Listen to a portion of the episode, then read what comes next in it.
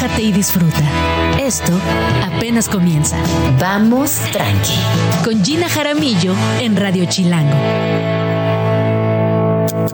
Suena tu despertador, un nuevo día comienza. Apagas la alarma, vuelves a abrir los ojos, ya pasó media hora. Vas tarde. Te lavas los dientes mientras te bañas, pones café y te vistas en friega. Te tiras el café encima.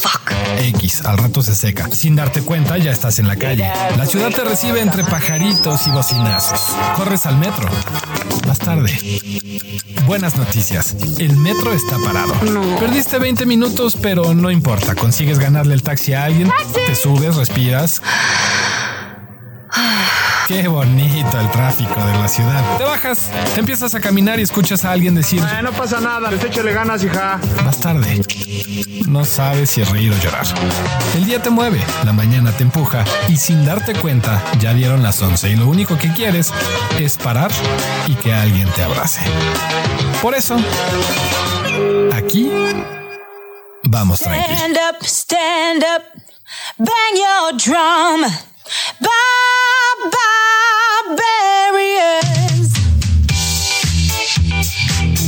Muy buenos días, bienvenidos a Vamos Tranqui. Qué buena rola para empezar esta semanita. Hace rato escuchaba a mi compañero de Sop- de Sopitas decir que nos faltaban cuatro semanas para Navidad, lo cual me parece muy locochón. Y hablando de lo que es locochón, de lo que es la locura, de todos los estigmas que tenemos en contra y alrededor y a favor de esta palabra, porque hay que decirlo, tiene muchos ángulos de lectura. El día de hoy hablaremos con José María Leiva acerca de... A ver, espérame, no, no, no. Vamos a, va- vamos a resetear, porque aquí, aquí está, entrevista con Mariano Leiva. Ay, perdón, oigan, es que es lunes. Estoy empezando muy atropellada, es que es lunes, está, está difícil. Eh, justo la locura, lo que implica una persona que ya sea que mentalmente, físicamente y que incluso socialmente actúe de manera distinta, pero también como eh, el estigma social nos ha llevado a lo largo de la historia a tener mucho juicio. Sabemos que Radio Chilango sigue en construcción y hay más lanzamientos. Eh, para hablar de esto, viene Daniel Moad y Paulina Carreño. Ellos son conductores de Mala Tarde No, uno de los nuevos programas que se integran a la barra de Radio Chilango y que he de confesar que se antoja mucho. Ya nos platicarán de qué va, qué vamos a escuchar y de qué van a conversar. También tendremos entrevista con Andrés Sánchez Juárez y Arvin Hernández Villaseñor para hablar acerca de tours alternativos en la Ciudad de México, porque siempre están como estos lugares... eh, muy turísticos o lugares emblemáticos y claves de la Ciudad de México, pero justamente este proyecto lo que busca es realizar tours de maneras alternativas, encontrar aquellas joyitas de la ciudad, eh, sumergirnos también en lo que implica esta gran metrópolis, pero desde otro lugar. Y para los que son fans del blues, John Primer and the Real Deal Blues Band por primera vez en México. Tenemos una entrevista con Pelusa Silic y Tommy Espósito, músicos y promotores del evento. Les recuerdo que estamos eh, directamente en streaming, prácticamente en todas nuestras redes sociales, o nos pueden escribir en arroba Jean Jaramillo y arroba Radio Chilango. Estás escuchando Vamos Tranqui con Gina Jaramillo. Oigan, son las 11 con 7 minutos y ya está por aquí José Mariano Leiva, es escritor, académico e investigador. Y hoy vamos a hablar acerca de un tema que tiene muchas lecturas, tiene muchos ángulos también de observación, de análisis y tiene que ver con la mente. Hoy hablaremos de la locura. Bienvenido, ¿cómo estás? Gina, querida, muchas gracias por estar aquí de nuevo. Feliz de la vida. Prometido es deuda. Lo prometido es deuda. Volviste. Muy bien. Qué felicidad. Oye, a ver, platícanos cómo ha sido la relación de la locura con la Ciudad de México. Mira, a ver, la locura y el concepto de locura es en realidad un término tremendamente reciente. Y te pongo como, como ejemplo, la vez anterior lo hablábamos y lo retomo ahorita. El Hospital de San Hipólito. El Hospital de San Hipólito, que es, digamos, el primer, pues, manicomio de América. De toda América, no de México, de toda América, porque fue construido en 1550 y tantos. Es decir, estamos hablando de la colonia, estamos hablando de un momento en el cual la locura, quién sabe qué era. El hospital de San Hipólito estaba en el cruce de Reforma con Hidalgo, digamos, a contraesquina de ¿Dónde la... está la iglesia? Exactamente, Sí. donde está la iglesia de San Hipólito y afuerita hay una plaza. Bueno, esa plaza se conocía como la Plaza de los Endemoniados. Porque ahí lo que sucedía es que metían y recluían a todos los enfermos en San Hipólito y de vez en cuando salían a esa plaza a pedir caridad. Pero ese es el concepto de locura que tenían en ese momento. Es decir, no es que estuvieran locos, sino que el demonio se les había metido dentro. Bueno, y te voy a decir una cosa. Yo hace dos años estuve en, en unas comunidades en, en Oaxaca y todavía está esta concepción de que se le metió el demonio. Claro. O sea, no es algo que ya esté extinto por completo. Esa idea sigue hoy en día Sí. estando presente en muchos lugares en México. A ver, no solo, eh, este, te cuento una historia. Mis papás son titiriteros y en algún momento se presentaron en hospitales psiquiátricos infantiles.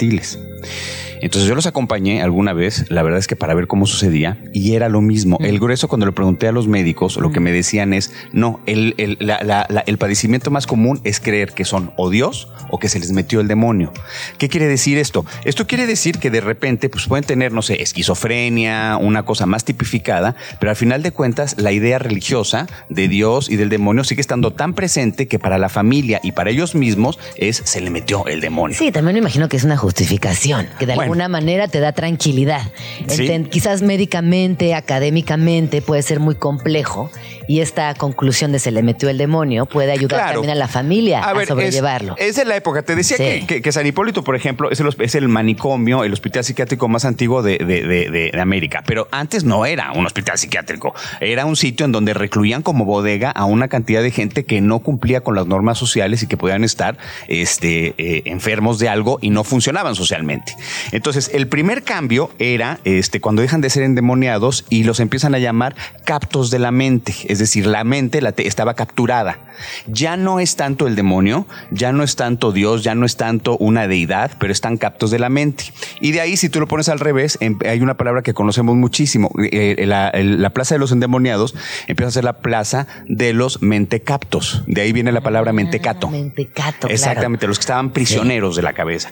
Luego, eh, San Hipólito dura más de 300 años y sí estás hablando de una cosa sórdida y terrible. En pésimas condiciones. A ver, estás hablando de jaulas, estás hablando de excrementos, estás hablando de que no había una limpieza mínima.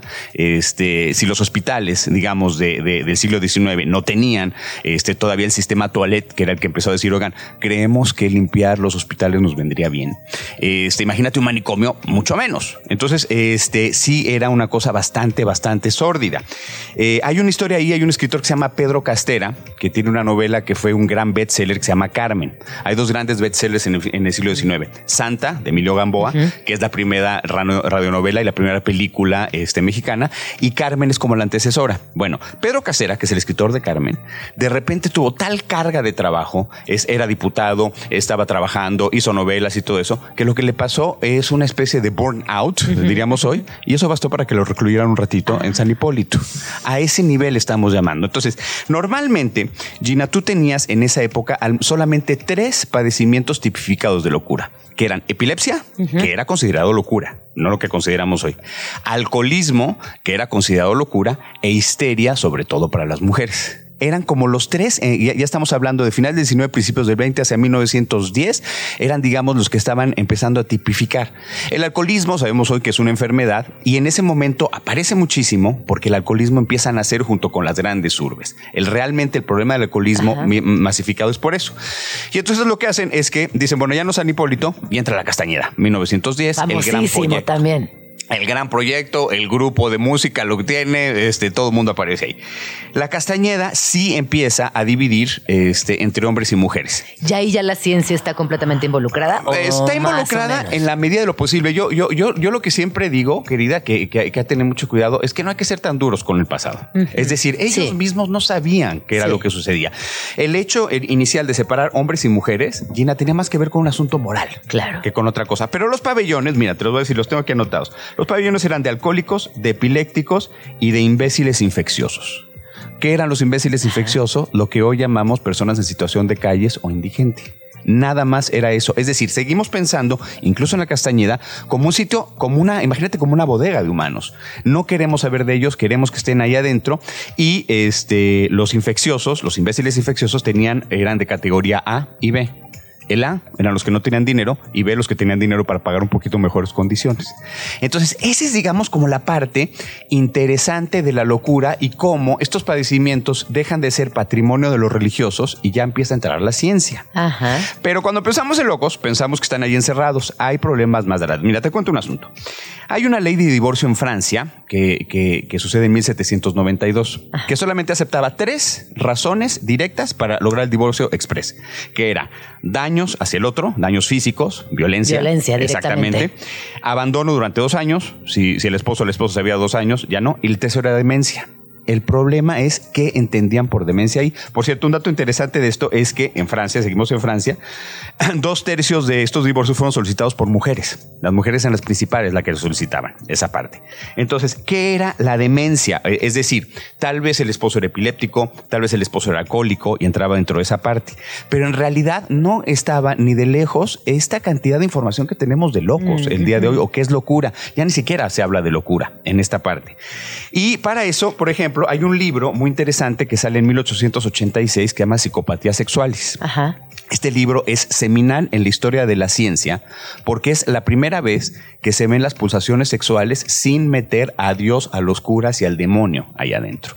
Y entonces tienes a un autor que se llama Richard Kraft Ebing, bien es, un genio, biólogo y médico, que incluso le pone como título en, en latín Psicopatías Sexualis para que nadie más lo leyera, porque era un libro que estaba pensado para biólogos y para juristas.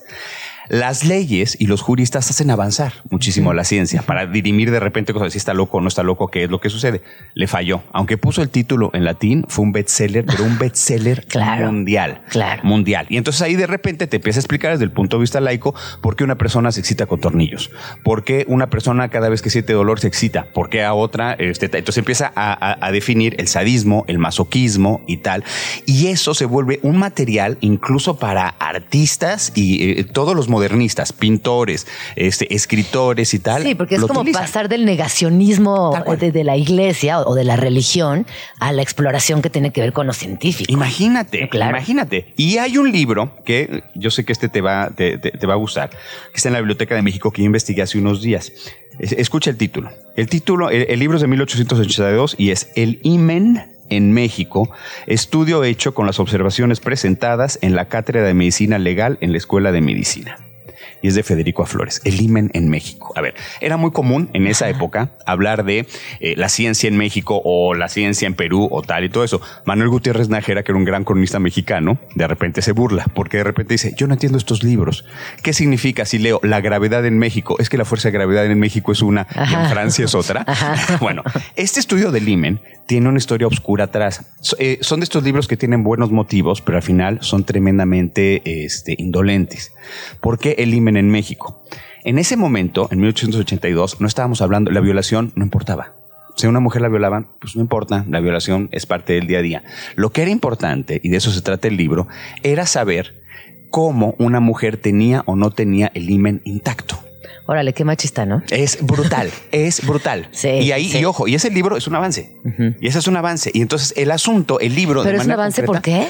Es un avance en el sentido de que la ciencia empieza a inmiscuirse en sitios que antes no se inmiscuían. Con las mujeres. Con, Es que no, sí. con, con las mujeres no, en general con la Ajá. sexualidad, como el de Kraft Ebing. Pero desde un punto de vista totalmente machista. Claro. Todavía faltan como 150 años para pensar distinto Claro. o poquito más. Sí, sí, sí. Y entonces está pensado sobre todo por el crimen de desfloración. Eso así lo citan, es el crimen de desfloración. Y si alguien dice, oigan, sí, perfecto. ¿Y la violación? Ajá. Te van a decir, "Ujú, Y la carga psicológica qué- y la qué pasó?". No, violencia. ahí era nada más el crimen de desfloración y únicamente estaba pensado más a las familias de la mujer que había sido violentamente desflorada que a la propia mujer. Wow. La mujer no existía. Así, a ese nivel estamos hablando. Pero al mismo tiempo, para que Qué no... simplistas éramos hace unos años, la verdad. Híjole, qué bárbaros, ¿no? Sí. Bueno, pero ya te dije que no seamos duros con Sí, el no hay pasado. que ser duros con el pasado, exacto, exacto, no seamos exacto. duros con el pasado Sí, porque sí, que- sí. voy a decir lo mismo que te dije la vez pasada. Dentro de 100 años, quién sabe en qué nos van a estar diciendo. Ya vieron lo que Sí. decía Gina Jaramillo, Sí. José Mariano Elvas, es que eran unos bárbaros, nos van a decir. Total. Bueno, para que no te quedes con mal sabor de, boca, en 1910 hay otro libro que, se, que lo escribe un español radicado en México que se llama Carlos Roumañac, que se llama Matadores de Mujeres. Cuando descubrí este libro, Gina, dije, aquí hubo algo que se perdió. Carlos Romañac es un, es un jurista médico muy interesante que también se mete este asunto de locura y de repente dice, se mete a la cárcel de Belém. La cárcel de Belém era la cárcel que, está, que era más importante en ese momento, que le es una cárcel pequeñita, pero entraba y, y- y revisaba este, todos los casos. Estaba en contra de la pena de muerte, también por un asunto muy simplista, no humanista, este, no, no de derechos humanos, sino porque decía, a ver, a la gente que cometió grandes crímenes, lo que habría que hacer es analizarlos y estudiarlos en vez de matarlos, para aprender un poquito el origen de estos crímenes. Que el día de hoy también esa postura es bastante dura. Pero entonces él de repente... Con un poco de compasión, ¿no? Como también la parte de compasión, ¿o qué? No había. No había. No había, es, oigan, vamos a estudiarlos Sí. como si fueran conejillos de Sí, sí, sí. Pero de repente, Romagnac se empieza a dar cuenta en algo- de algo muy interesante. Empieza a analizar que hay una cosa que se llama crimen pasional. Crimen entre parejas. mm. Feminicidios. Eh, bueno, La no. mayoría de las es- veces, eso ¿o es lo no? que descubre él. Ah. Y por eso su libro se llama Matador de Mujeres. ¿Qué Y año es esto? Esto es 1910. Wow. Para mala fortuna de Rumagnac y de todos nosotros, saca ese libro meses, días antes de la Revolución Mexicana. Entonces hay un quiebre que evidentemente Sí. ya no le permitió seguir haciendo sus estudios. Todo cambió por completo. Entonces de repente... Excepto eso.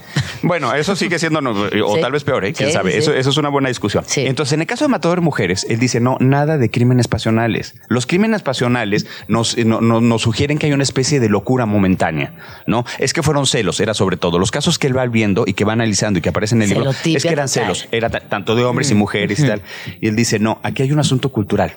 Y empieza a decir, hay un asunto cultural en México en donde se cree que la mujer es propiedad directa del hombre, como un mueble. Y entonces hay muchos hombres que no consideran que sea ni siquiera un crimen, ni siquiera pernicioso, actuar sobre la mujer de manera de un abuso brutal. Y por eso en su cabeza empiezan a minimizar completamente no solamente la violencia ejercida, sino incluso matarlas.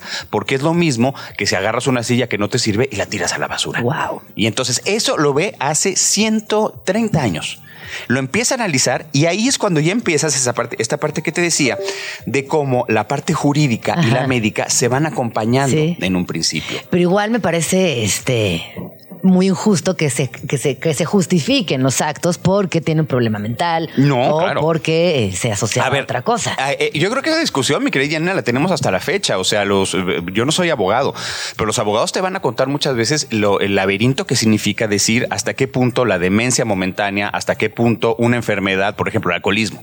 El alcoholismo sí tiene todas las características de la enfermedad, pero siempre es un brete legalmente decir eh, el típico, a ver, el- es que estaba borracho, es que estaba borracho y eso se perdona o no se perdona. Pues si es enfermedad, sí se tiene que perdonar, pero si no es enfermedad, no se tiene que, que perdonar. Entonces, Claro. estás en una frontera tenue, tenue, tenue y, y- y bien difícil, ¿no? Tremendamente difícil. Oye, ¿la Castañeda cuándo cierra? La Castañeda cierra hasta 68. Hasta el 68. Hasta y, to- y todos 1968. estos años con las condiciones que nos acabas de mencionar. Con esas condiciones, salvo que Detestables, separaban hombres y mujeres. y demás. Los últimos, los últimos este, que salieron de la Castañeda, Gina, fueron los niños.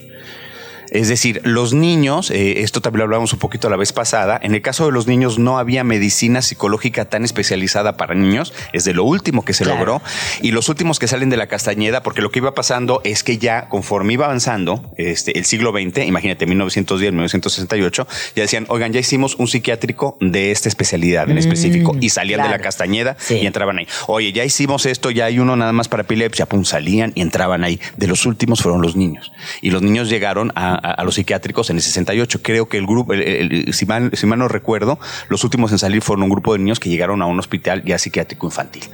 Entonces, este, sí, es muy reciente. Este, esta tipificación que tenemos es muy, muy reciente. Hay por ahí un, estudio de, de- también de un alemán que se llama este, Werner Wolf, ya de 1950, es decir, 18 años antes de que la Castañeda cierre.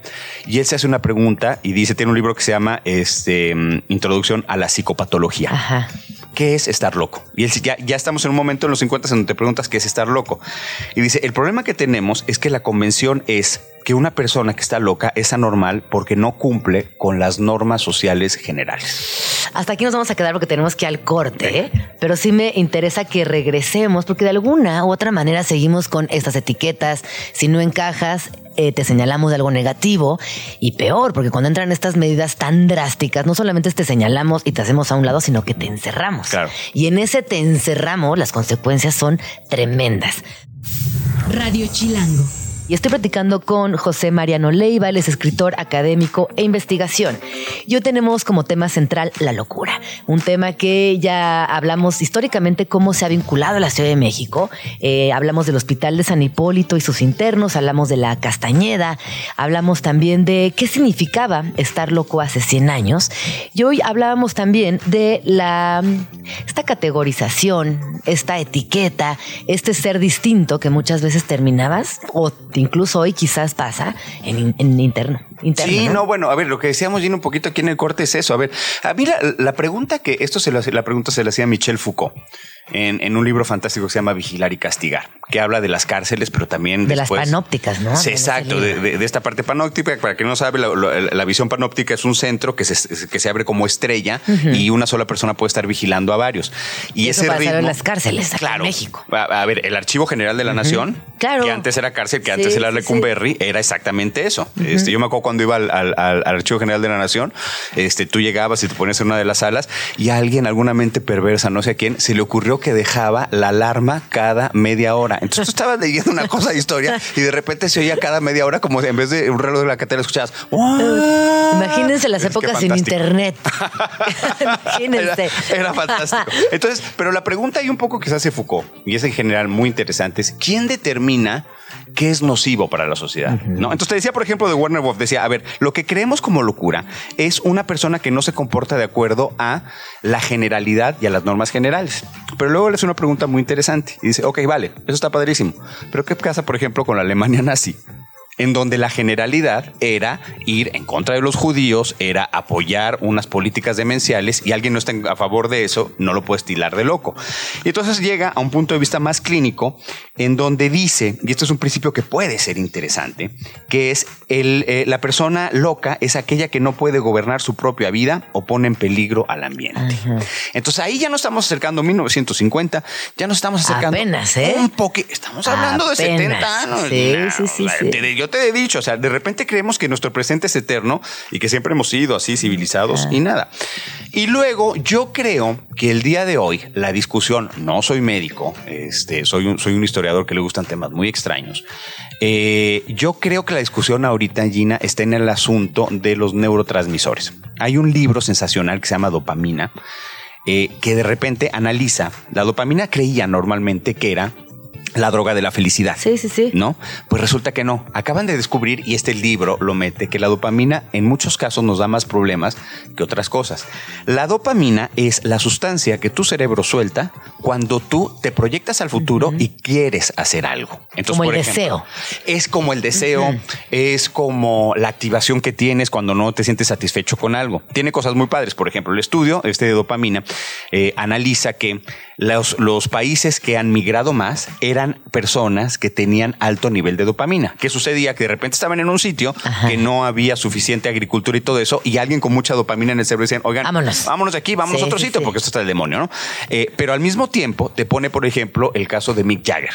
Y entonces Mick Jagger en su autobiografía dice que se acostó con más de 20 mil mujeres. Ok. Y entonces él dice, tenía tiempo libre y muchas energías aparte de dopamina. Entonces lo que él dice, lo, lo- lo que estos médicos dicen es, aquí tenemos un caso de dopamina. En el amor, la dopamina es el que te sirve para entrar. Ok. Para, eh, para que la otra persona diga, esa persona me gusta, me imagino con él casándome, me imagino con él yéndome de vacaciones, me imagino con él haciendo esto y lo otro. Y ese es como el arranque inicial del coche, ¿no? Prendes la llave y vas arrancando. Pero llega un punto, después de dos, tres, cuatro meses, un año, en que si sigues tú con el asunto de dopamina, la pareja con la que estás ya no te va a funcionar, porque ya es tu realidad y ya no es este futuro promisorio. Ok. Entonces tienes que sustituir la dopamina por otras eh, sustancias del presente, la serotonina, por ejemplo. Porque de otra manera, lo que te va a pasar es como Mick Jagger. Vas a estar saltando de una a otra, a otra, a otra, a otra. Y en casos graves, el asunto de la dopamina sí te lleva a niveles tremendamente neuróticos en donde no te satisface. Entonces, el día de hoy, por ejemplo. A las ansiedades totales. A las ansiedades claro. totales. A ver, Nada te parece Freud- suficiente. Bueno, a ver, Sigmund Sí. Freud decía que la neurosis era no, eh, básicamente el no estar contento en donde estás, ¿no? Pero nunca. Nunca, Sí. nunca jamás. Por eso cometió un grave error. Por eso, por ejemplo, creía que los homosexuales tenían un caso de neurosis porque él decía, los homosexuales quieren ser mujeres siendo hombres, entonces aplica la neurosis. Ese fue uno de los grandes errores de, de- de Sigmund Freud. Entonces, pero en el Bueno, caso... ya es que a la distancia Sigmund Freud también es muy del pasado. Pero como dices, no hay que juzgar el pasado, No hay me que toques aprender. mucho a mi Freud, porque yo sigo queriendo mucho a mi Freud. Es Aunque, sé que, aunque sé que cometió un montón de hierro. Este, eh, no, bueno, a ver, pero por ejemplo, Freud, este, en 1903 sacó un libro sobre sexualidad de niños y lo crucifican. Y de repente dicen, oigan, me acabo de dar cuenta que los niños no solamente tienen sexualidad desde que nacen, sino que son poliperversos. Es decir, tienen una sexualidad tan grande y tan armada y todo el mundo se le fue al cogote porque rompió con esta idea de los niños como querubines, preciosos, así. Bueno, entonces en el caso de la dopamina, regresando a eso. Dopamina. Ahorita yo creo que ese va a ir siendo el camino. No me voy a volver simplista. De repente hay, hay, hay, hay, este, unas posturas este, biólogas, eh, biológicas muy, muy severas que decir todo está en la cabeza, todo es sustancia en tu cabeza. No, no es. Hasta cierto punto eh, eh, en la historia de la medicina nos damos cuenta que eh, tanto las sustancias que tienes en la cabeza dependen de, de tu entorno como viceversa, ¿no? Oye, ¿y dirías que eh, a lo largo de los últimos 100 años, ponte, ha cambiado nuestro vínculo, nuestra relación con la locura? Yo creo que la locura siempre nos da miedo. Claro. Yo creo que la locura nunca es entendida y ese es el problema grave. El problema es que eh, yo creo que conforme se van eh, sacando de ese costal, imaginemos como un costal que se llama locura, y saber esto es epilepsia, esto es homosexualismo, no es locura, esto es eh, esto que llamaban histeria, no es histeria, es una condición que tiene estas características y lo vamos entendiendo, nos deja de dar miedo. Elías Canetti, que es un gran escritor, eh, premio Nobel 1980, decía, el hombre a lo que le teme es a lo desconocido. Y no hay nada más desconocido que la muerte. Él se refería a la parte de la muerte. Sin embargo, yo creo que la locura en este costal es la cosa que no entendemos y lo que no queremos ser. Nadie no, porque además, eh, eh, o sea, al final de los días tú sabes que la muerte es el fin. Pero si de repente empiezas con problemas de salud mental y llegas a la esquizofrenia o tienes una condición más grave, ahí también tú sabes que quizás te desprendas de todo lo que conoces. Oh. Y yo creo que ese es el miedo más profundo. Sí, imagínate vivir en un limbo, Sí. en un limbo que no tiene principio y fin, ¿no?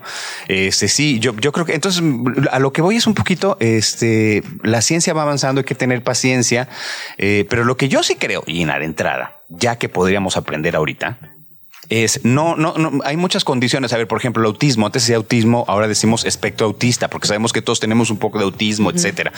Lo que sí podemos cambiar ya desde ahorita, y me voy a, so- voy a sonar muy hippie, es este prejuicio que tenemos contra las cosas que no conocemos normalmente. A ver, evidentemente, si llega un sociópata o un psicópata, que so- el- el- la, la idea de, de psicopatía se inventa, la, la descubren hacia 1940, más o menos, este, y también es utilizada, por ejemplo, por médicos, ahí sí en Estados Unidos, del FBI, para empezar a ver perfiles psico, este, psicopáticos. Ahí está la gran serie basada en un libro que se llama Mindhunter, que se trata justamente de esta delegación, de esta división norteamericana que utiliza las partes de psicología para ir relacionándolo sobre todo con asesinos seriales, ¿no? Este, eso sí, si alguien es un psicópata, pues va a ser muy difícil que te lleves con él. Pero el grueso de las diferencias Sí. que llamamos locura eh, eh, o, de diferencias este, raciales, étnicas, xenófobas, xenofílicas, xenofóbicas, etcétera, en realidad están más basadas por el prejuicio. Claro. No, es, Sí. eso es todo. Entonces, yo creo que en el momento en que aprendamos un poquito a quitarle este, eh, la parte de prejuicio, nos metamos más a entenderlo en serio, sin miedo. Sí. Yo creo que ahí es cuando a nosotros se nos van a quitar el propio miedo, ¿no? Claro. Este, en la, en la Biblioteca de, de México, que, que- que yo dirijo, hicimos un experimento hace como dos años e hicimos un coloquio sobre la locura. Y a lo que invitamos fui- fueron, eh, invitamos entrevistamos tanto a gente que había pa- pasado alguna temporada en lo que llamamos manicomios, como a los médicos. Y entonces empezamos a ver los dos puntos de vista y fue muy interesante porque en muchos casos había muchos puntos en común que se veían de distinta manera, ¿no? El miedo que detenían el uno a otro, pues el miedo era recíproco sí, sí. desde dos posturas completamente distintas. Entonces a veces esos diálogos son muy simples, nada más para entender de aquí a que sabemos todo lo que falta que salga de locura. Ay, pues todo lo que nos falta. Muchas gracias por haber venido Sí, a Vamos Tranqui. ¿Dónde podemos seguirte? Eh, Facebook, ya les dije que yo soy un viejecillo. José Mariano Leiva, ahí está. Muchas gracias, José Mariano. Cuídate mucho. Mandamiento chilango número 43. Siempre, en serio, siempre voltea a ambos lados de la calle antes de cruzar. No importa que la calle sea de un solo sentido. Nunca sabes de dónde va a venir el golpe.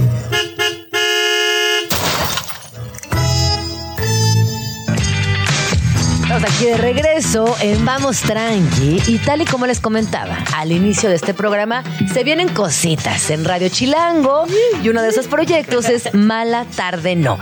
Esa vocecita que acaban de escuchar es de Paulina Carreño y también está conmigo Daniel Moa. Bienvenides. Gracias. Ay, muchas gracias. Qué felicidad. sí, qué felicidad. Oigan, a ver, ¿cuándo empieza Mala, Mala Tarde No? ¿Qué va a pasar en este programa? ¿De qué nos van a platicar? Estamos contentos, emocionados. Y el programa empieza hoy, hoy mismo, a las 6 de la tarde. Vamos a estar de lunes a viernes. Y pues la idea del programa un poco es echar el chisme. El chisme. Eso es lo que- Así como más nos estábamos gusta. ahorita, así, así durante ya una estábamos hora. ensayando ahorita contigo porque sabes de chismes. A mí me encanta el chisme. Ah, a mí pues me luego encanta el chisme. Así Claro que, que sí. Y, y luego pasó, pasó una buena parte del día, en la noche sobre todo, como que ve a ver qué, qué está pasando. Exacto. Me encanta. Eso. Me encantan las noticias, sí, me encanta la cultura, por es supuesto, como ese, pero amo chisme. mood, ¿no? De, de no necesito saberlo, pero lo quiero saber. Pero qué bueno saberlo, exacto. No, y luego también cuando te pierdes un buen chisme, ya se convierte en 300 memes y Exacto. 400 frases. ¿Cómo? ¿Qué me perdí? Exacto, No te supe. sientes fuera. Sí. Para que no se sientan fuera, por eso tienen que escuchar Mala Tarde No. Ahí se van a enterar de todo. Oye, ¿y con qué temas van a empezar hoy? Pues mira, lo que pasó en el Flow Fest, este, Flow Fest. muchas presentaciones sorpresa, Sorpresa. hubo mucha diversión. Eh, Muchos famosos. Muchos famosos por ahí. Muchos también, besos. No sé si vieron. Wendy. Ah. El Flow Fest creo que es mi, mi festival favorito. Sí, Es fuiste, divertido. pero fuiste. Voy siempre. Este año no fui, pero he ido sie- el año Ah, pasado fui. había sido Sí. siempre. Este año es el primer año que no. La verdad se, se- se puso muy bien, las Claro. presentaciones grandísimas, Sí. aunque siento que luego hace mucho playback. O sea, como que en el Corona Capital. Es que tienen que la bailar gente sí le echa muchas ganas al- al- al- a la interpretación en vivo, pero en el Flow Fest como que vas más a la fiesta, como que más, más a Es es, escuchar es más, es más baile. Sí, exacto. Y a ver, canta una hora mientras Sí, perreas. no, Mientras perreas, o perreas o tocas, no se puede todo al mismo tiempo. Más puro ya, ya. Vamos a estar hablando Ajá. de eso. Vamos, otro tema que nos trae acá es el, Uy. es el Taylor Swift. Todo lo de Taylor Swift y la fan que falleció Ah, hace unas- unos días en Brasil. Todo el update de, Hay un de ese tema. Oye, yo, les tengo, yo les tengo un Híjole. chisme chilango de Taylor Swift y es que me subí a un taxi el fin de semana y me puse a platicar con el, con el chavo que iba conduciendo y resulta que su familia se dedica a hacer merch para los conciertos. Decía, bueno, y cuéntame, ¿con quién o en qué concierto has vendido más? Y me dijo, Taylor Swift. Sí. Por mucho. Seguro. Pues claro, es el es es concierto donde más hemos vendido, invertí tanto, recuperé tres veces, mandé a hacer unas cazadoras de mezclilla, por ejemplo, que eran un, un objeto nuevo. Que hasta las fans de todo el mundo era mí. como, ¿cómo las consigo? Y que me dijo, Gina, volaban todo el tiempo, me hablaban, no, trae más, trae más, trae más. Así que Wow. Taylor Swift, la que más ha vendido Mira, en el buena. merch Taylor Swift, ella, pirata ella de... misma sabe facturar muy bien, ¿no? Digamos Ella que misma. justo anunció el lanzamiento de su película que estaba en los cines, ahora la Ahora puedes rentar en tu casa y si te dice de que tres cancioncitas Bueno, más. también Beyoncé, viste que ya anunció que va a sacar su el película. Renaissance Tour, va- a sacar su saben, película. Saben hacerlo muy Saben bien. hacerlo muy Entonces, bien. como que sí tiene mucho, tienen mucho talento a lo que se dedican, pero también el marketing business. son muy Las mujeres haciendo- ya no lloran, Ajá. las mujeres facturan, se sabe. Totalmente.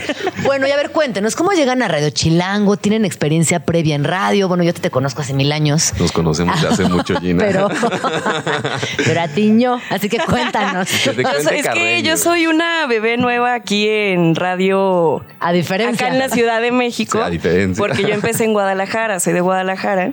Y ya soy chilanga desde hace dos años. Chilanga por, por adopción. Por adopción, por decisión ustedes. propia. Es que trabajamos en una estación de radio que eh, se hacía entre Ciudad de México, Guadalajara, Guadalajara. otras ciudades como del. el- trataban de la descentralización del radio. Sí, Que se llamaba RMX y ahí teníamos un programa juntos en la mañanita Con de, Nacho también. de 6 a 8. Nacho fue nuestro Morning compañero. show a las 6 de la De mañana. 6 a 8 de la mañana, ese sí fue un reto, despertarse de lunes a viernes.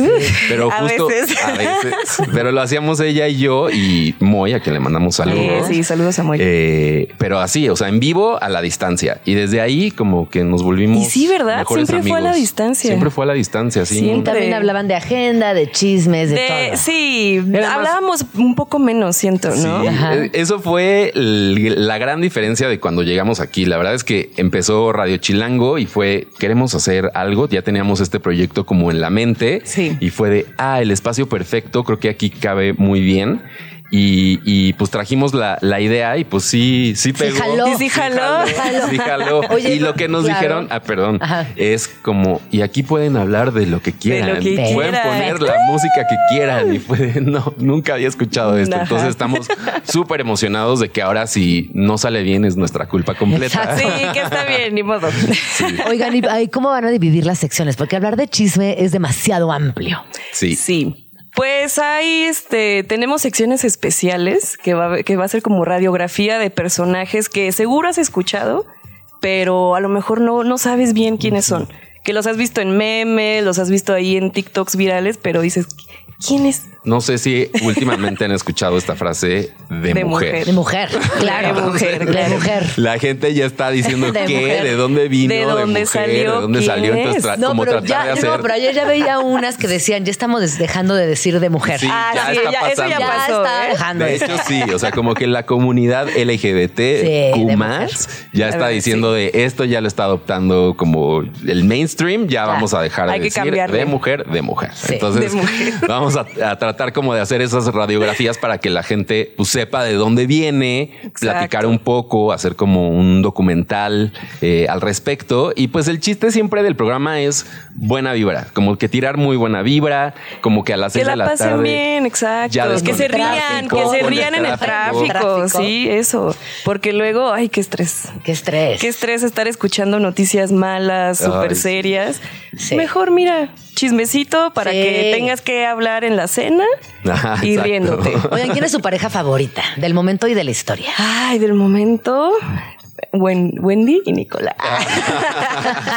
Wendy y Nicola ya andan. Pues Es que es Ay, se, se vieron muy juntitos. Se les vio, se les vio. Se les vio, se les vio. Mi pareja, unos mi pareja favorita del momento es que se me fue el nombre de uno de ellos, pero es Jacob Elordi y, Ay, el, lo amo. y el actor con el Ah, que el hicieron que una está- película sí, que, que ahora se la viven así de que juntos y se tratan súper bien. Sí, muy Entonces, como que son, es de amigos, pero, este, Ajá. pero está bonito. La El famoso Sí, la mía actual creo que sí es Nicky Nicole y Peso Pluma. Es Pero de la historia, Que justo hablábamos, siempre hay alguien, uno que está ¿Qué más quiere enamorado. siempre. ¿Quién Siempre, quiere más? En siempre. este caso, hay nuestro uno. Peso Pluma está muy enamorado. Yo digo, bueno, se viene buena rola.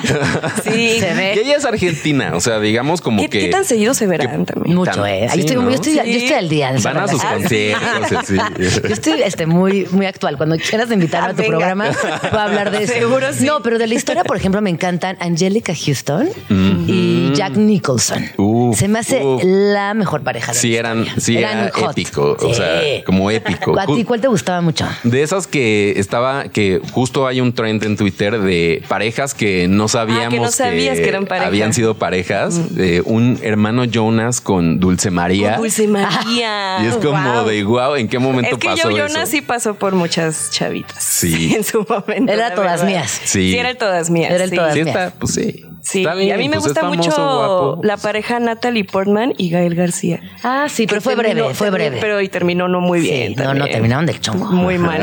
Pero me gustaba. Era- era bonito. Muy bonitos, muy guapos. Sí, sí, sí. Son muy guapos, sí. Ambos, sí. ambos. Eso. sobre todo ella, sobre todo ella. Sobre todo ella, sí. Oigan, ¿y qué, ¿y qué otros temas? ¿Van a hablar de música? O sea, de todo un poquito. El Sí. pretexto también va a ser un poco eh, como de como eso, que gracias a Nat que nos dio la, eh, La oportunidad. Muchas gracias, Nat. ¿Me estás escuchando? de poner música nueva y de compartir eso. Y fue como de tú eres la programadora, no queremos pisar tu trabajo, pero nos dijo no, pues justo hay que descubrir y hacemos equipo. Entonces Claro, juntos. vamos a traer, tratar de traer canciones nuevas, Música nueva. descubrimientos de todos los días y pues eso, comentarlos con la gente para que estén bien. Oigan, y preparados. Nat también eh, estrena programa hoy. Y Nat también está en el programa es que hay mucho estreno. A las 4 de la a 5, tarde. Ella va a traer Exacto. todo lo de la música en Mercado Sonoro, no se lo pierdan también, estrenó hoy. Y pues estamos eso, muy emocionados, te digo. Y el título eh, viene de, de una inspiración directa con la señorita, No. señora, Ay, señora. sí, no, se nos así,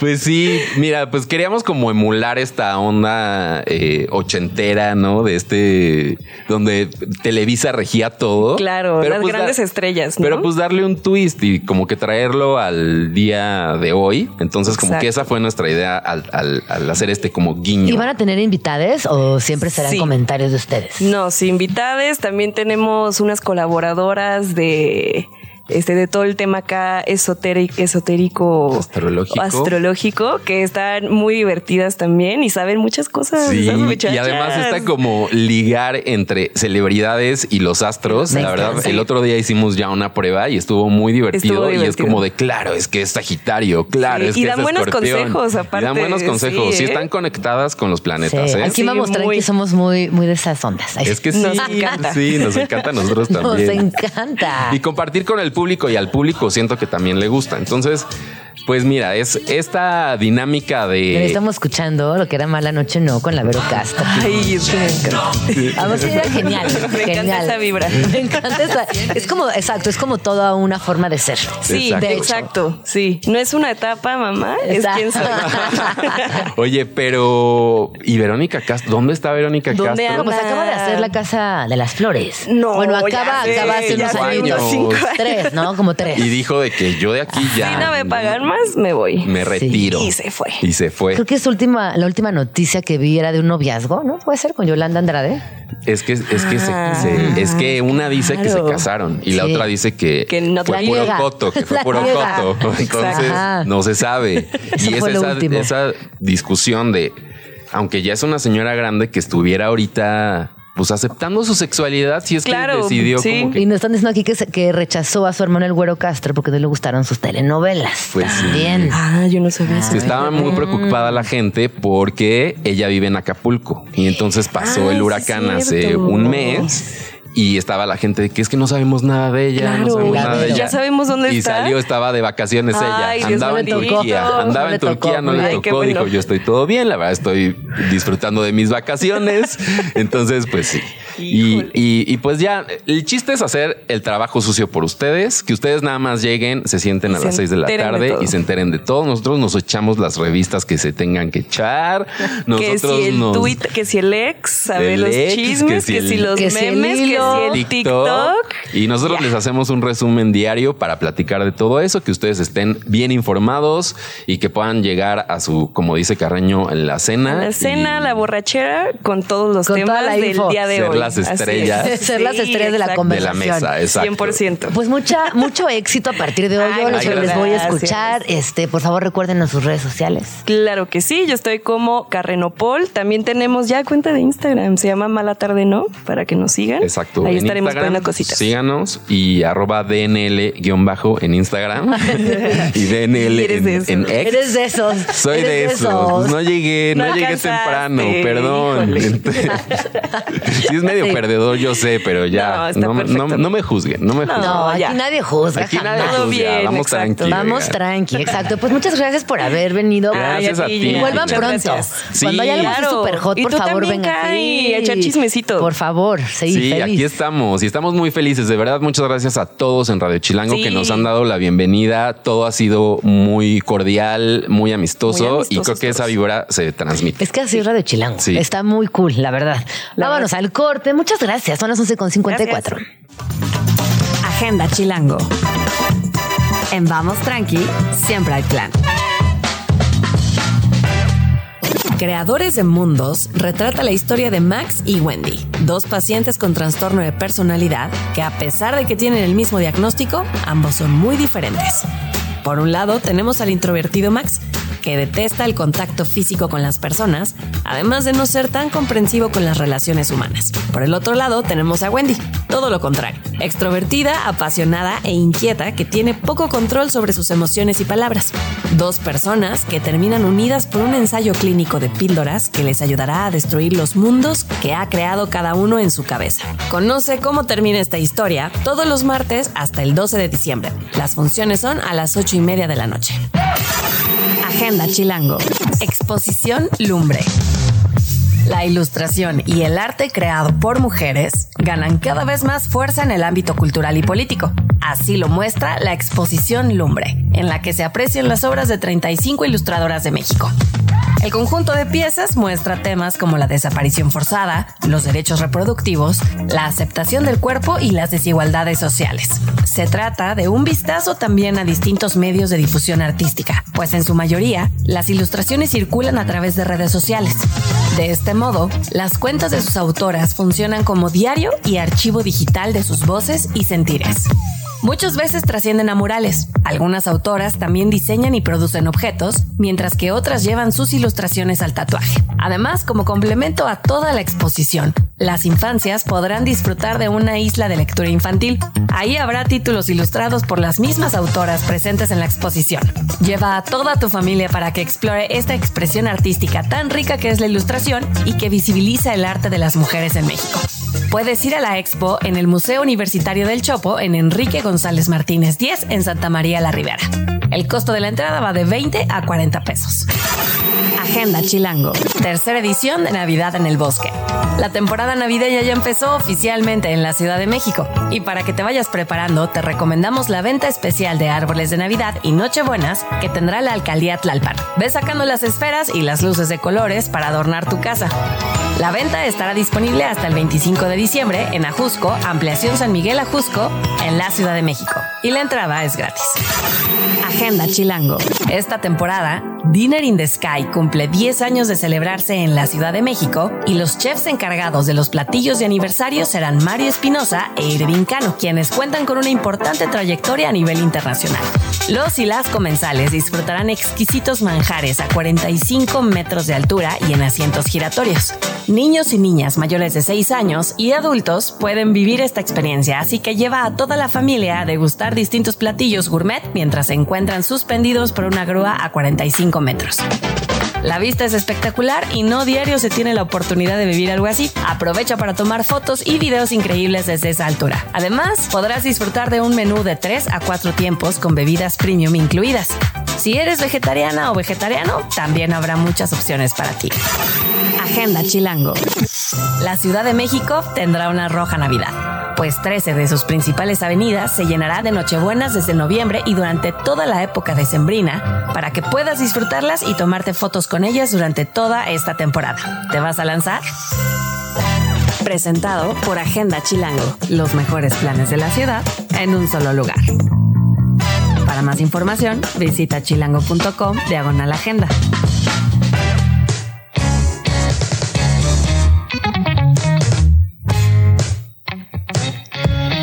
¿Están de acuerdo que siempre hacer un tour distinto por la Ciudad de México, encontrarnos con secretitos, con joyas y sobre todo entender nuestra ciudad desde otro lugar es, es muy lindo, cae bien, cae bien, aunque llevemos toda la vida de una aquí en la Ciudad de México, de pronto entender que aún nos falta mucho por descubrir.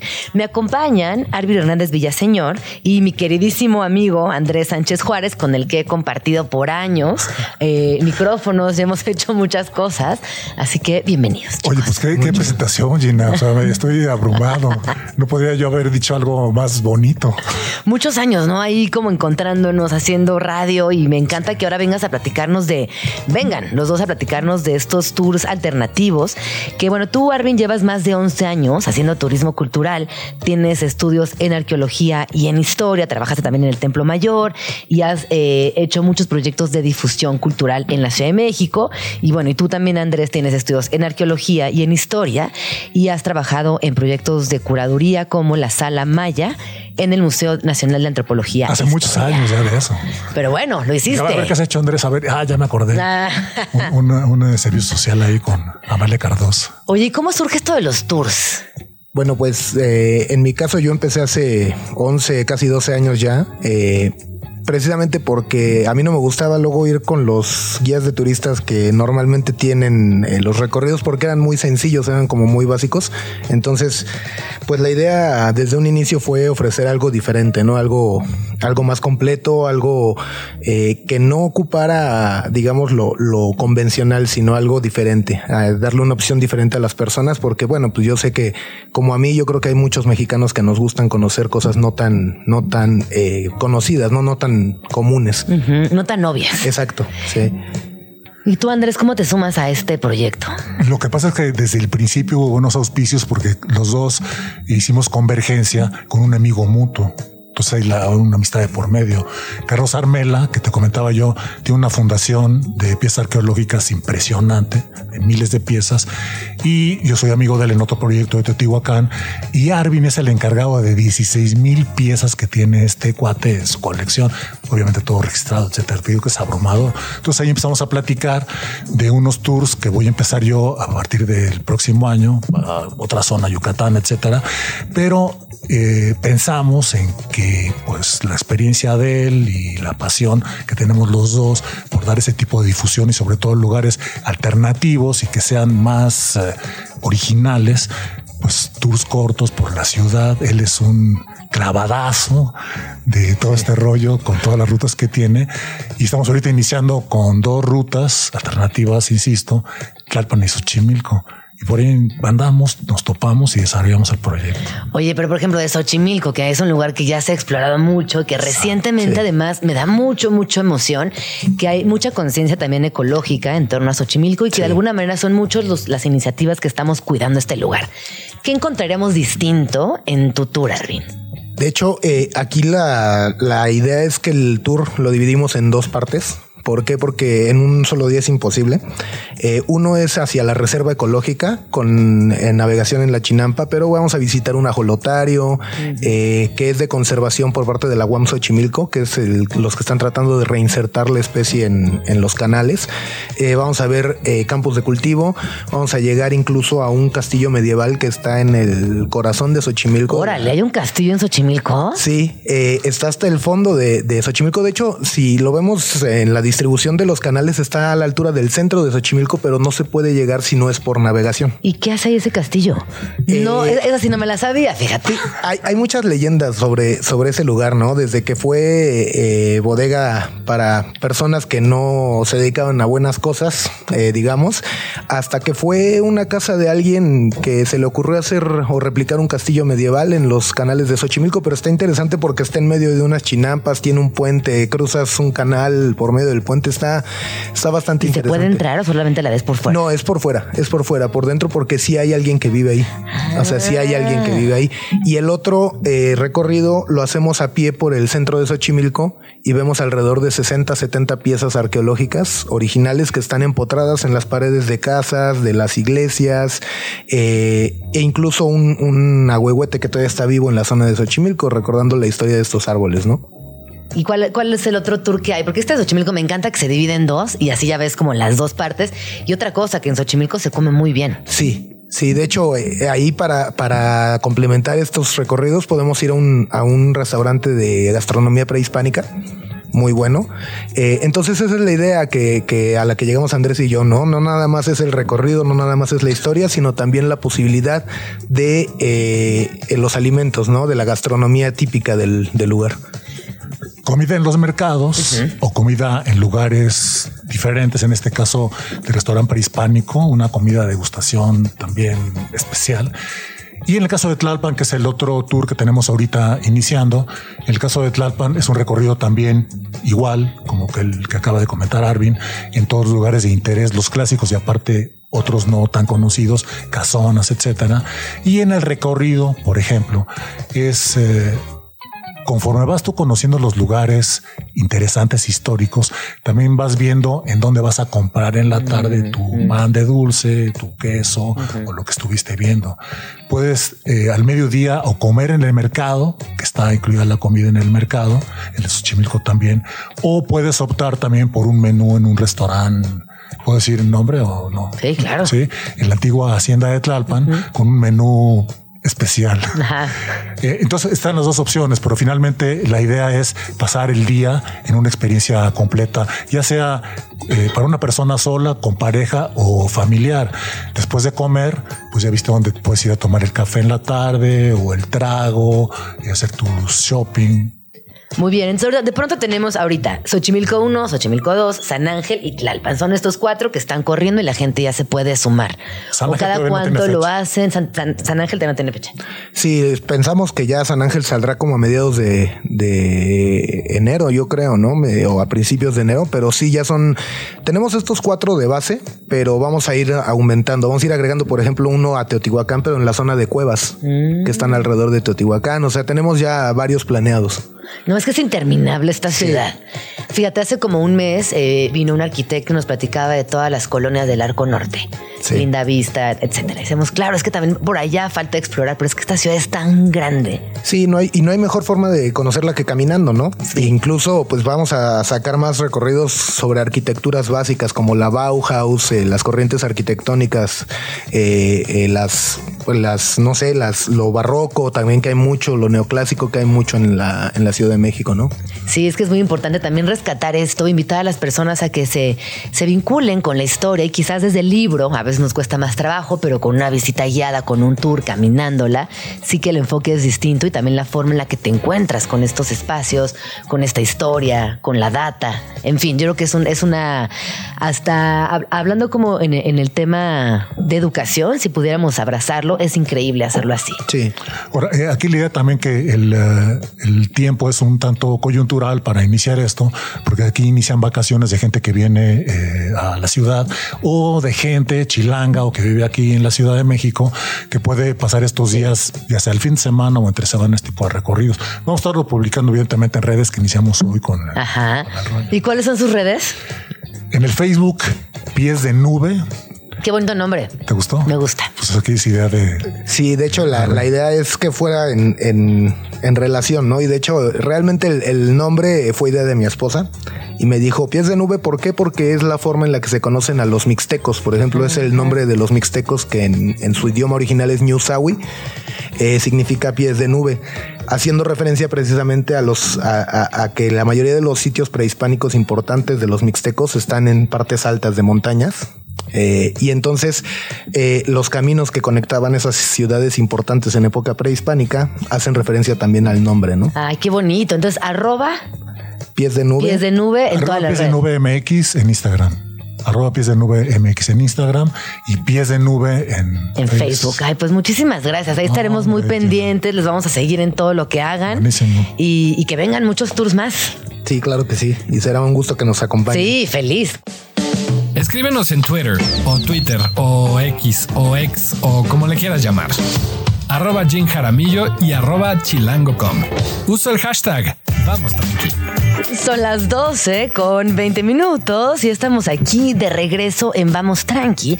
Y les recuerdo que el día jueves y el día viernes vamos a estar con transmisiones especiales desde la FIL Guadalajara, que como saben es esta feria de literatura la más importante de México y también de Latinoamérica. Pesa mucho lo que sucede ahí, una gran fiesta donde se reúnen escritoras, escritores, editores, que también es una buena oportunidad para acercarnos a nuevas editoriales, a títulos muy nuevos y también hay, hay una... Hay algo de la FIL que no se repite en ningún otro espacio literario y que tiene que ver con el vínculo social, pero también la posibilidad de hacer nuevos negocios, que yo la verdad es que disfruto mucho, así que ya les estaremos contando todo lo que sucede en la FIL Guadalajara. Por allá estaré presentando a José Ignacio Valenzuela, también conocido como Chascas, eh, con su más reciente novela, Cuando Nadie Te Ve. Es un thriller que, híjole, está, está muy bueno, que de alguna manera nos, nos acerca a este espacio de reflexión donde también Fernanda Melchor ha, ha incursionado con Paradise, que, que- y bueno, y las viudas de las viudas de ay, de, bueno, de Claudia Piñeiro, Las Viudas, que eh, Las Viudas de los Jueves, de Claudia Piñeiro, que justamente explora lo que sucede al interior de espacios cerrados, fraccionamientos, countries, como se les llama en Argentina, donde de todo lo que sucede allá adentro, en estas micro sociedades, que si bien fueron construidas desde la idealización, finalmente terminan también siendo nodos sociales muy problemáticos que nos, que más allá de la imagen perfecta, nos vinculan con todo lo que no se ve y que también puede ser bastante negativo. Eh, él, eh, José Ignacio, escribió también otra serie muy popular en Netflix que se llama ¿Quién mató a Sara? Y con este thriller sin duda se, se coloca como una de las grandes plumas de Latinoamérica, sobre todo porque tiene una, una facilidad de contemplar a distintos públicos que enseguida conectas. Él es de Santiago de Chile y vive hace muchos años en Miami. Así que bueno, le estaré, le estaré presentando por allá.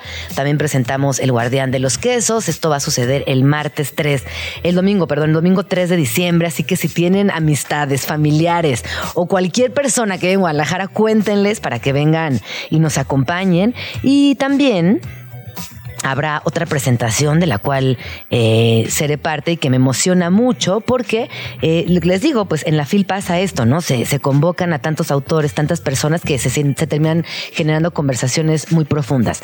Estaré presentando La naturaleza secreta de las cosas de este mundo. Este es un libro de Patricio Pron, un escritor argentino que también está aquí en México para participar en la FIL. Son las 12 con 32 minutos y lo prometido es deuda. Hoy hay blues en Vamos Tranqui y me da muchísimo gusto presentarles a Pelusa Silic y Tommy Espósito. You know I feel so good. I feel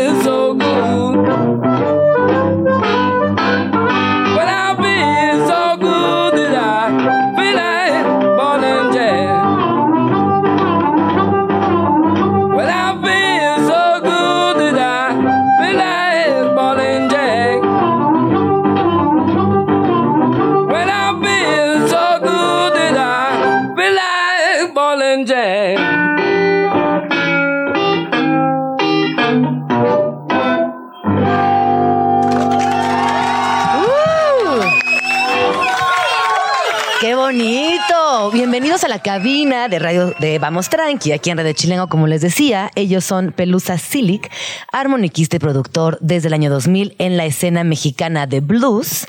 Como productor hizo el Festival Internacional Polanco Blues 2010 y 2011 y Junior Watson Tour en el 2019. Y Tommy Espósito es guitarrista y cantante desde el 2004 en la escena mexicana de blues. Bienvenidos, ¿cómo están? Bien, Hola, muy bien, ¿cómo muchas estás, gracias. Bueno, desde el 2004 no soy guitarrista y cantante. No, no, en la escena, en la escena de En, México. En la en la escena escena me- mexicana. Ah, muy bien. En la escena MX, digámoslo así. No, porque llevas muchísimos años más. Sí, sí, sí. ¿Cómo llegas a México? Cuéntanos. Eh, yo llegué con mi banda, mi banda de rock and roll. Teníamos una banda allá y nos vinimos todos para acá. Así- Oye, y por aquí estoy leyendo que además acompañaste y grabaste con algunos músicos importantes de Chicago en sus visitas a nuestro país. Sí, ¿Y cómo fue esa experiencia? eh, fue lo máximo. Como artista, digamos, este, aprender de, de primera mano de los, de los grandes y de los que son dueños de esa música, ¿no? Que es el blues, que es la música de la que venimos a hablar y lo que acabamos de tocar. Este, es, es música afroamericana que viene del Delta, que ya todos lo sabemos y si no después nos adentramos. Pero tocar con ellos, digamos, ¿no? Que te vayan enseñando en, un- en una prueba de sonido o en un ensayo, o mismo eh, tocando en vivo es, es impagable, es, es- es algo, digamos, es, es aprender del maestro, Claro. ¿no? Sin intermediarios. Entonces, ¿Y por qué eh, escogieron este, este término, este, no se dice término, ¿cómo se dice? Este género tan específico, habiendo tantos otros y además en la Argentina, ustedes creciendo en un, en un, en un espacio, en un país donde lo predominante por su edad, pues era el rock. Sí. Bueno, no nos escapamos del rock. Lo que Ah. pasa que. eh, pero el rock no es igual. Claro, el- cuando vos escuchás, lo, por ejemplo, en Argentina se escucha mucho Rolling Stone. Ajá. Entonces vos escuchás los Rolling Stone y yo soy de mirar los libritos y quién toca y de quién es la rola. Entonces llegaba y veía, uy, Slim Harpo. Y entonces, sin preguntar nada, llegaba a la disquería y di- ¿me das un disco de este? "Eh, ¿Cuál? "Eh, cualquiera. Y acá hay uno que dice Muddy Waters. O, o Willie Dixon o, o todos los bluseros que hacían los Rolling Stones, Robert Johnson, llegás y le decís, ¿me das un disco de esto? Sí, y llegabas y, y llegó un momento que ya dejé de escuchar rock Ajá. y me empecé a clavar más y hacía lo mismo. Muddy Waters, ah, mira, la armónica trae a James Cotton. Bueno, dame un disco de James Cotton. Y así, como te querés acordar, desde los 13, 14 años hasta 48 que tengo ahora, te imaginarás que Que ahí era. ahí clavé. Claro. Ahí. ¿Y en tu caso? Y eh, no, en mi caso fue, digamos, el, el rock, en ese sentido, si el rock lleva al blues. Y así fue, digamos, en una etapa muy importante del blues. También el rock tuvo que ver. Eh, el rock igual es hijo del, del blues, ¿no? Pero si uno escucha rock y escucha rock clásico, sobre todo Rolling Stone, como decía él, o escucha otros otros músicos que ya hablaban, no sé, eh, eh, Peter Green de Fleetwood Mac, ya por ellos ya conocíamos nombres de blues. Entonces uno empieza a interesarse porque si la banda que te gusta hace una canción de aquel, ¿y eso qué es? Hay que buscar, hay que investigar. Entonces cuando, como bien dijo Jagger alguna vez, nosotros cuando eran, muy jóvenes, ¿no? Eh, nosotros los hicimos porque nos gustaba, pero era para que ustedes escuchen las versiones originales, no para que les gusten las nuestras, decía él, ¿no? Y es, es real. Entonces, eh, digamos, el blues cuando te vas metiendo y de repente eh, estás tocando en un lugar que se especifica en el blues, ¿no? Pocos lugares había en esa época de blues en México. Y de repente empezamos a tocar con los músicos que vienen de Chicago, ¿no? Porque no había dinero como para que vengan todos, ¿no? Claro. No, no podían venir con su banda, era muy difícil, ¿no? En esa época. Entonces venía el artista principal y nosotros le hacíamos de banda. Entonces, eh, todo eso, aparte de aprender a fuerza, porque hay que entender el género, no, no es que uno, ah, sí, una vez escuché a Muddy Es un puedo tocar, claro. ¿no? Es un lenguaje que no es lo mismo. Por ejemplo, cuando te dicen, eh, no, pero este, este toca blues. Eh, ah, mira, eh, tenés a Janis Joplin, a los Rolling Stones, a Eric Clapton, Led Clapton. Stevie Ray Vaughan, y todo el- la mayoría de la gente cree que eso es blues. Entonces te dicen, no es son blues. eso no es blues. rockeros que te están tocando blues. Que lo mismo pasa con los los que aman el blues, ¿no? Louis Armstrong tiene un montón de blueses de 12 compases igual, pero nadie dice que es blusero, dicen que es yacero, ¿no? Bueno, esto es lo mismo. Entonces hay gente muy específica del, del- del- del blues clásico y es lo que nosotros, de los que tratamos de aprender y lo que tocamos, ¿no? Oigan, y hoy vienen a invitarnos a algo que va a suceder aquí en la Ciudad de México que tiene que ver con John Primer. Cuéntenos. John Primer es un, bueno, es una leyenda. Es una leyenda súper vigente. Ajá. Y vas a entender por qué. Una leyenda porque viene de ser guitarrista de Muddy Waters, de Willie Dixon, de Magic Slim y una carrera solista muy, de muchos años. Perdón, perdón, acla- aclaremos que los tres que acaba de nombrar no es que nombró a, nombró a tres sí, de los... Oigan, de los grandes, sabe, de los grandes, importantes. claro. Sí, muy importantes, Sí, ¿sí? de hecho, eh, hay una película que se llama Cadillac Records. Ahí aparece Willie Dixon y Muddy Waters como central, aparte de Howling Wolf. Breve Pero- historia de lo que fue la, la productora y grabadora Chess, que fue muy importante para el blues de Chicago, para Muddy Waters y muchos más, porque el blues cambió. El blues venía del Delta, ¿no? Venía de una sola, Acústico, solo una guitarra, claro. claro. solo la guitarra y el cantante, y se fue transformando con la electricidad todo eso, y, y, eh, eh, los que nombró él son muy importantes en esa época encima. Y John Primer 50s, fue, claro, y John 40s, Primer fue, 50s. tocó con ellos. Y John Primer era guitarrista de ellos y después hace su carrera solista bastante extensa y bueno, y te digo vigente porque el disco que sacó en el 2023 acaba de sacar un disco, lo acaban de nominar al Grammy. Ah, ok. Entonces, o sea, está súper vigente y esta vez sí, eh, normalmente cuando vienen músicos a México, como decía Tommy, viene el frontman Mm. y hay que armarle la banda. Acá no, viene con su banda. Claro, eso es un plus. o sea, Es un plus viene- muy importante. le- Claro. El baterista tocaba con Magic Slim. El bajista ha grabado con todo el mundo, es sesionista de en, en Sí, Chicago. músicos importantes de la escena de Chicago. Sí, el armoniquista, El armonicista, es el hijo hijo, de- de, otro armonicista, o sea, de Hermano de u- claro, otro de los grandes guitarristas O sea, es de todo- familia, es de todo. puro paladar negro, ¿no? Y eso va a ser el 10 de diciembre en la Ciudad de México, eh, en el Kentucky. Que es un lugar, estás en el centro histórico. Eh, cerca de la Alameda. Y bueno, si se meten arroba pelusa blues, En la bio está la, la info y ahí hay carteles, hay todo. Y todo el tiempo estoy poniendo videos y eso para que. Comprar los tickets y todo lo que sea necesario para asistir. exacto. Oigan, y ahorita que ustedes decían que vienen grandes músicos y que hay que armarles, armarles la banda, ¿consideran que la escena de blues en México está latente, se está moviendo, es más grande que hace algunos años? ¿Qué pasa en Eso, esa escena? es- eso que vengan los músicos no están viniendo, la verdad. Ok. Eso fue, dejó de pasar hace 10 años más o menos. Fue como un 5 o 6 años a full que se pudo, que se trajo a muchos y hoy es difícil. Entonces lo que está haciendo Pelusa sobre todo porque está trayendo al músico con su propia banda, con alguien que, o sea, solamente tiene que contar y empezar. O sea, no es acaba esto, acaba esto, mira que esto es así y no, ellos no necesitan ensayar, se juntan a la... Y le dan. Es más, Sí. puede llegar uno por su lado y se juntan en el escenario y ya está, ¿no? Entonces eso es muy importante para el show, este, para que la gente también vea en, la- en- en su máxima dimensión a un artista. eh, con la experiencia, aparte, porque John Primer no solo tiene su experiencia tocando él solo, eh, o sea, acaba de llegar de Europa, o sea, está, está- O sea, está muy activo. Sí, está muy activo. muy activo. Entonces se va a ver un show. tiempo, claro, se va a ver un show que no se ve acá, es la realidad. Aunque venga uno solo y lo acompañe una banda que lo sabe hacer y se esfuerza y todo, no es lo mismo. Entonces ya esto es un plus. Oye, y a nivel gestión de estos proyectos culturales, ¿cómo, o, a qué obstáculos te encuentras?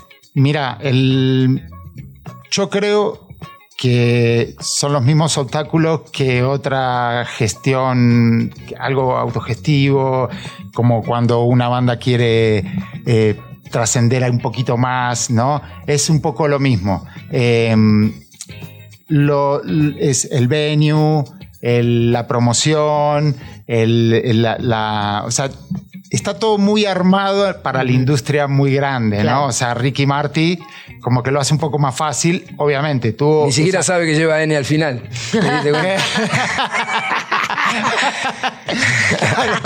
Entonces, el- o sea, hay, hay ge- hay- hay gente que ya, o sea, hay una industria muy grande que, por ejemplo, eh, con un amigo que, que tiene que ver en una radio, le dije, ah, mira, estoy haciendo esto. Y me dice, sí, claro, mandame, mandame 100 entradas para regalar. Y le no. digo, es la mitad del aforo. Claro. digo, entonces es como, claro, están acostumbrados que alguien te hace un foro sol o algo así, 100 entradas es nada, ¿no? claro. Entonces, eh, eh, lo- lo- los obstáculos son eso, ¿no? O sea, Perdón, y, es, y, el, y el- y el- y el género en sí mismo es un obstáculo.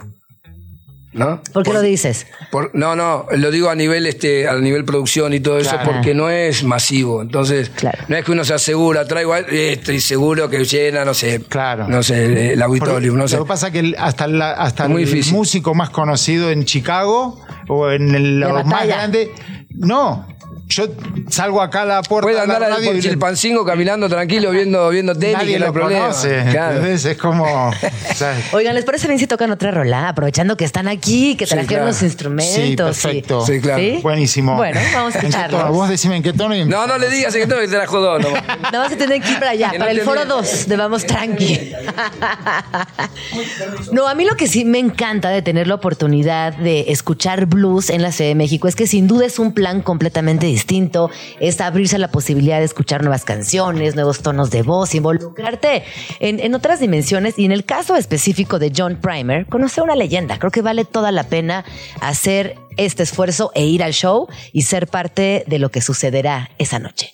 Uf, qué lindo, qué, de verdad, qué bien se escucha el blues en lunes en la cabina de Vamos Tranqui. Esto es nada más un poquito para que se den una idea de lo que van a poder escuchar el próximo 10 de diciembre y el lunes, es que el 10 de diciembre es un domingo, esto en el Kentucky, ahí en la Ciudad de México, y luego también tendrán otra presentación el lunes 11. lunes 11 en Yazatlán, pero mira, es diferente. El domingo quiero anunciar que se puso otra función. Ah, buenazo. Así que va a ser una a las 3 de la tarde y otra a las 6 de la tarde. Eh, y ahí lo que va a pasar es que vamos a estar con Tommy, pero con toda la banda. Somos cinco, piano, batería, bajo, todo. Vamos a abrir nosotros, después viene John Primer con toda su banda. Dos veces. Una a las 3 de la tarde y otra a, la- a las 6. Como se hacía hace muchos años. Claro, eh, con- sí, como el cine decía, ajá, permanencia voluntaria. Claro. Exacto. Y el lunes lo que va a pasar que va a estar solo John Primer con Steve Bell, que es el armoniquista. Así como estuvimos nosotros. como recién. estuvimos nosotros, así, pero en el Jazzatlán. Pues ahí está la invitación. Y de esta banda, ¿cuánto? La- la banda de John Primer, entonces, es John Primer más. ¿Cuántas personas? Son cuatro en total. Es, eh, bueno, John Primer en guitarra y voz, Steve Bell en armónica, Dave Forte en bajo y Lenny Media en batería.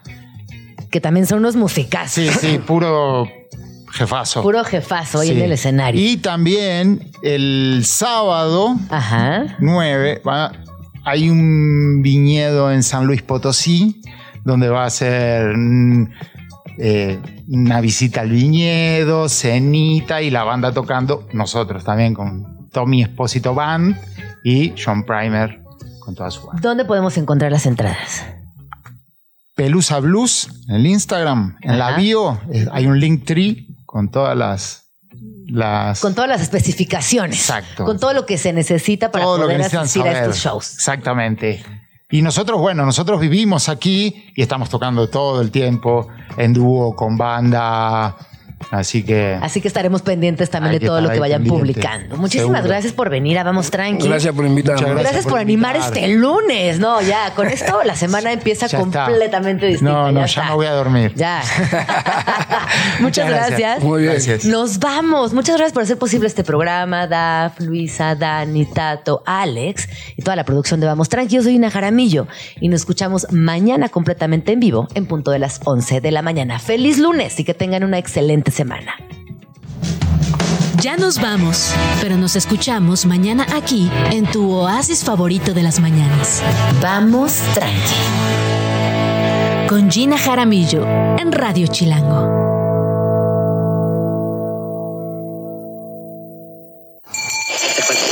Radio Chilango, la radio que... Viene, viene, ¿eh?